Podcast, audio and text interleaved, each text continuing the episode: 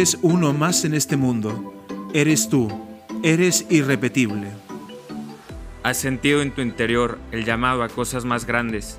El llamado a dejar huella. ¿Quién me llama? ¿Cómo me llama? ¿A qué me llama? ¿Cómo escuchar mejor ese llamado? Queremos ayudarte a responder estas preguntas y queremos decirte que todos somos llamados. Sí, somos llamados porque somos amados. Bienvenidos queridos amigos a nuestra super segunda gran temporada de nuestro podcast Llamados. Somos llamados porque somos amados. Aquí les habla el padre Alexis Gatica, legionario de Cristo. El padre Jesús Raciel Guerrero. En el último episodio llegábamos a la conclusión de que Dios nos llama a todos y a cada uno a amar y ser amados y amar de una forma muy concreta. Y pues cuando uno escucha estas cosas, pues te emocionas, te ilusionas y dices, wow, qué cosa más fácil. Pero luego cuando vamos aterrizando, y me imagino que todos los que han dedicado tiempo a escuchar y meditar este podcast, pues se dan cuenta de que cuando se concreta esto es muy complicado. Y vemos que antes que amar, muchos buscan tener, hacer, aparentar, y que el amor en el fondo es un sucedáneo, que algo que está como muy detrás, o algunas personas sí pretenden amar, pero dicen que aman teniendo, aman haciendo, aman aparentando. Y entonces, pues hoy queremos profundizar un poco en esto y cómo, pues, solventar esta dificultad. Pues yo creo que en todas las culturas, en todas las épocas de la historia, podemos decir que, que no existe un, un, ser humano que no aspire al amor, ¿no?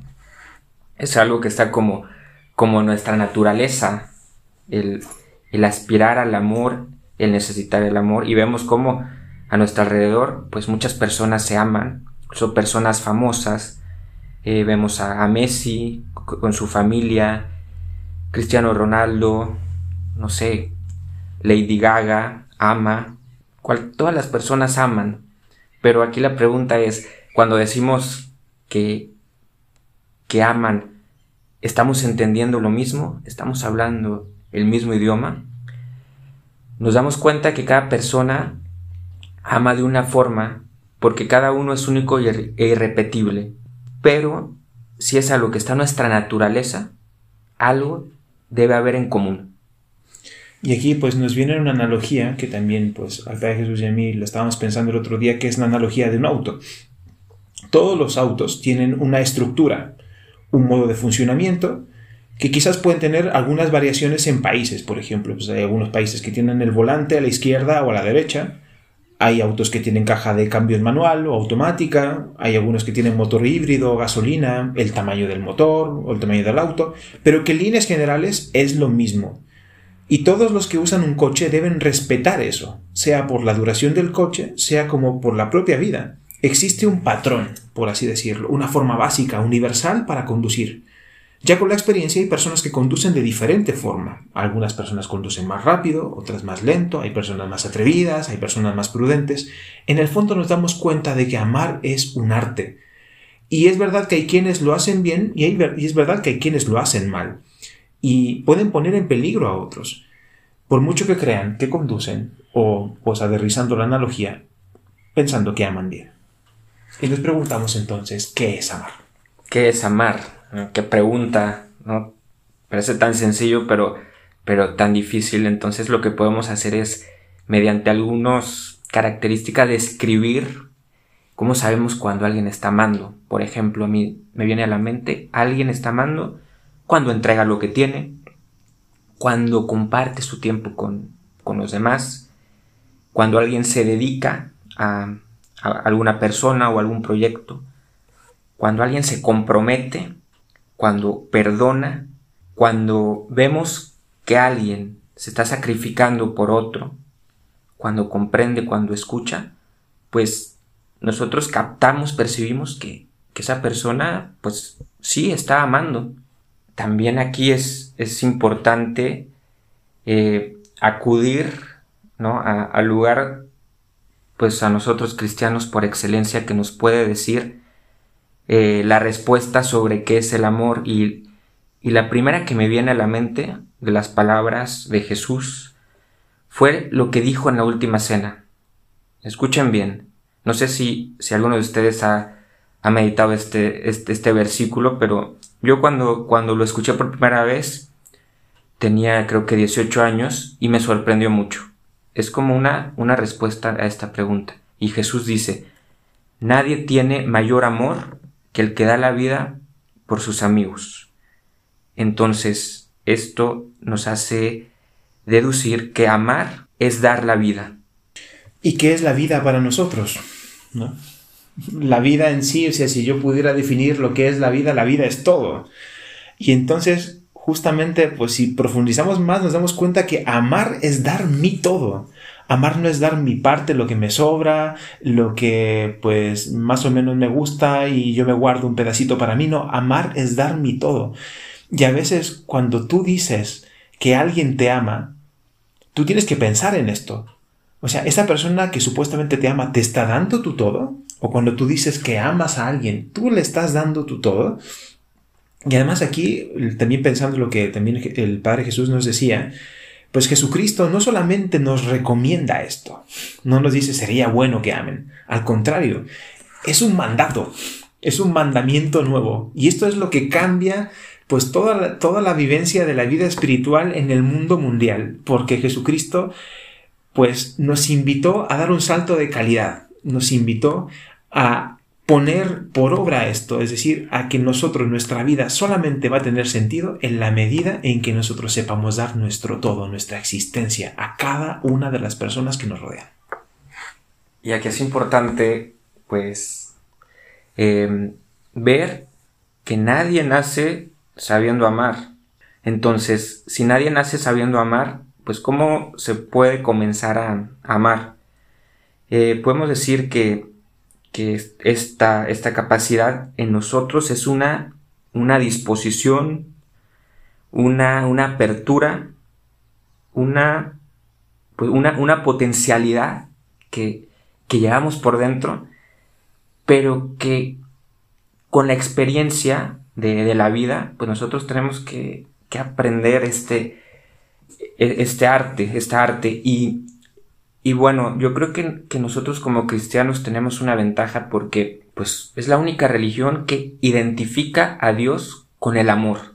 Entonces, si nosotros decimos que Dios es amor, pues ahí tenemos a, a nuestro modelo, nuestro modelo para, para amar, ¿no? Es como, bueno, ahora a los que les gusta la, la Fórmula 1, las, las carreras, es como si a un niño que, que está empezando a a correr go-karts, pues Max Verstappen le diera pues clases gratis de, de conducir.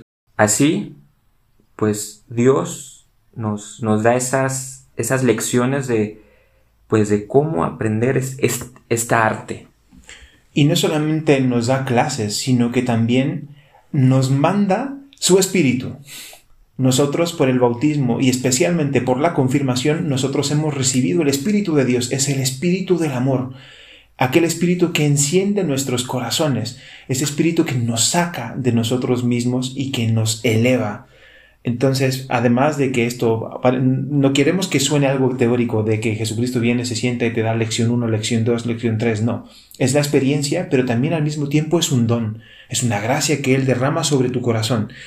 Y también no basta con, pues, entender que somos llamados a amar, que ya parece demasiado. Amar implica saber ser amado. ¿sí? Y esta también es una lección que hay que aprender. A veces yo constato, ¿no? como sacerdote, y también en mi vida personal, que nos cuesta recibir amor. O sea, nosotros no sabemos ser amados. Y aquí también entendemos que hay una dimensión activa y pasiva del amor. ¿sí? Y que son inseparables. Entonces, por una parte, nosotros tenemos que aprender a recibir amor. A veces nos sentimos como las personas más miserables del mundo y que no merecemos amor, pero si nos damos cuenta y recordamos que el amor es una gracia, el amor es gratuito, pues, pues el amor se recibe, punto. Y luego que también mm, a veces pensamos que el amor también por el contrario me, debe ser merecido. Entonces a veces no, yo no le doy amor a esta persona porque esta persona no merece mi amor. Oye, ¿qué te pasa? ¿No? Es decir, pues nosotros también hemos recibido el amor gratuitamente, entonces nadie tiene que hacer gestas heroicas, ni nosotros tampoco, para poder ganarnos el amor de los demás. Nosotros a veces como que caemos en, ese, en, esa actitud de ser mendigos del amor y a veces mendigamos de una manera tan miserable, a veces unas migajas de amor de las personas. Y esto indica que le tenemos que pedir a Dios todos los días, Señor, pues enséñame a amar y enséñame también a recibir amor. Ayúdame a, saber vivir con las manos abiertas, con el corazón abierto, aprendiendo a, a recibir amor. Sé que no es fácil, Sé que a veces me cuesta, sé que a veces mi corazón o el corazón de la otra persona no está del todo listo, pero cada día quiero aprender a recibir amor. Y bueno, yo creo que en esta experiencia de sentirme amado, pues yo creo que es muy importante, primero, hacer la experiencia de sentirme amado por Dios. Porque si yo hago esa experiencia, entonces voy a poder amarme a mí mismo. Y en tercer lugar, si me siento amado por Dios, si yo me amo a mí mismo, también voy a poder reconocer que soy amado por mi prójimo, pero si no empezamos por el, por el inicio, va a ser muy difícil aceptar el, el amor de los demás. Y también, pues también aquí hay una cosa que también dice el Padre Jesús, que a mí me pone a pensar también, porque a veces nosotros como que pensamos que el amor es una cosa que viene Dios y el prójimo. Pero también yo tengo que aprender a amarme a mí mismo, ¿no? Y esto también a veces yo siento que hay algunas psicologías actuales y no tengo nada en contra de la psicología y tengo amigos psicólogos que están escuchando este programa, así que eh, pido que tomen con pinzas lo que voy a decir. Pero a nosotros nos cuesta amarnos a nosotros mismos. ¿sí? Y a veces hay una especie de enseñanzas psicológicas o pseudo psicologías más bien que, que te llevan a veces a solamente centrarte en ti mismo como en una burbuja, en un espacio cerrado, y que los demás, incluso Dios, pues son en función de ti mismo. Y entonces aquí realmente el dinamismo real del amor de Dios nos lleva a compartir tanto amor con los demás y los demás también, al dar amor, también lo recibo yo y me doy cuenta de que yo también tengo un corazón y que yo necesito ese amor y que también yo soy una persona necesitada de ser salvada, necesitada de ser apreciada, necesitada de ser querida. Y entonces si yo no sé también recibir amor, ¿cómo voy a entender quién es Dios? ¿Cómo voy a entender quién es el otro? En definitiva, nadie da lo que no tiene. Y ahora, pues para concluir un poco con todo lo que, lo que hemos dicho, eh, podemos decir que no es tarea fácil amar y ser amados. Definitivamente no es algo fácil. Y, es, es, un arte que, se debe aprender, pero antes se debe recibir, se debe recibir este don, este, este regalo en, nuestro corazón que, que, es una gracia de Dios, ¿verdad? Es, es algo, algo gratuito que nosotros que a nosotros nos debe maravillar y sorprender que, que nuestro Dios sea un Dios así. Pudo haber sido otro Dios, pero nuestro Dios es un Dios que, se ha entregado a sí mismo y eso, pues, ¿cuándo vamos a terminar de, de, de maravillarnos con eso, verdad? Pues esta es la llamada más radical del ser humano.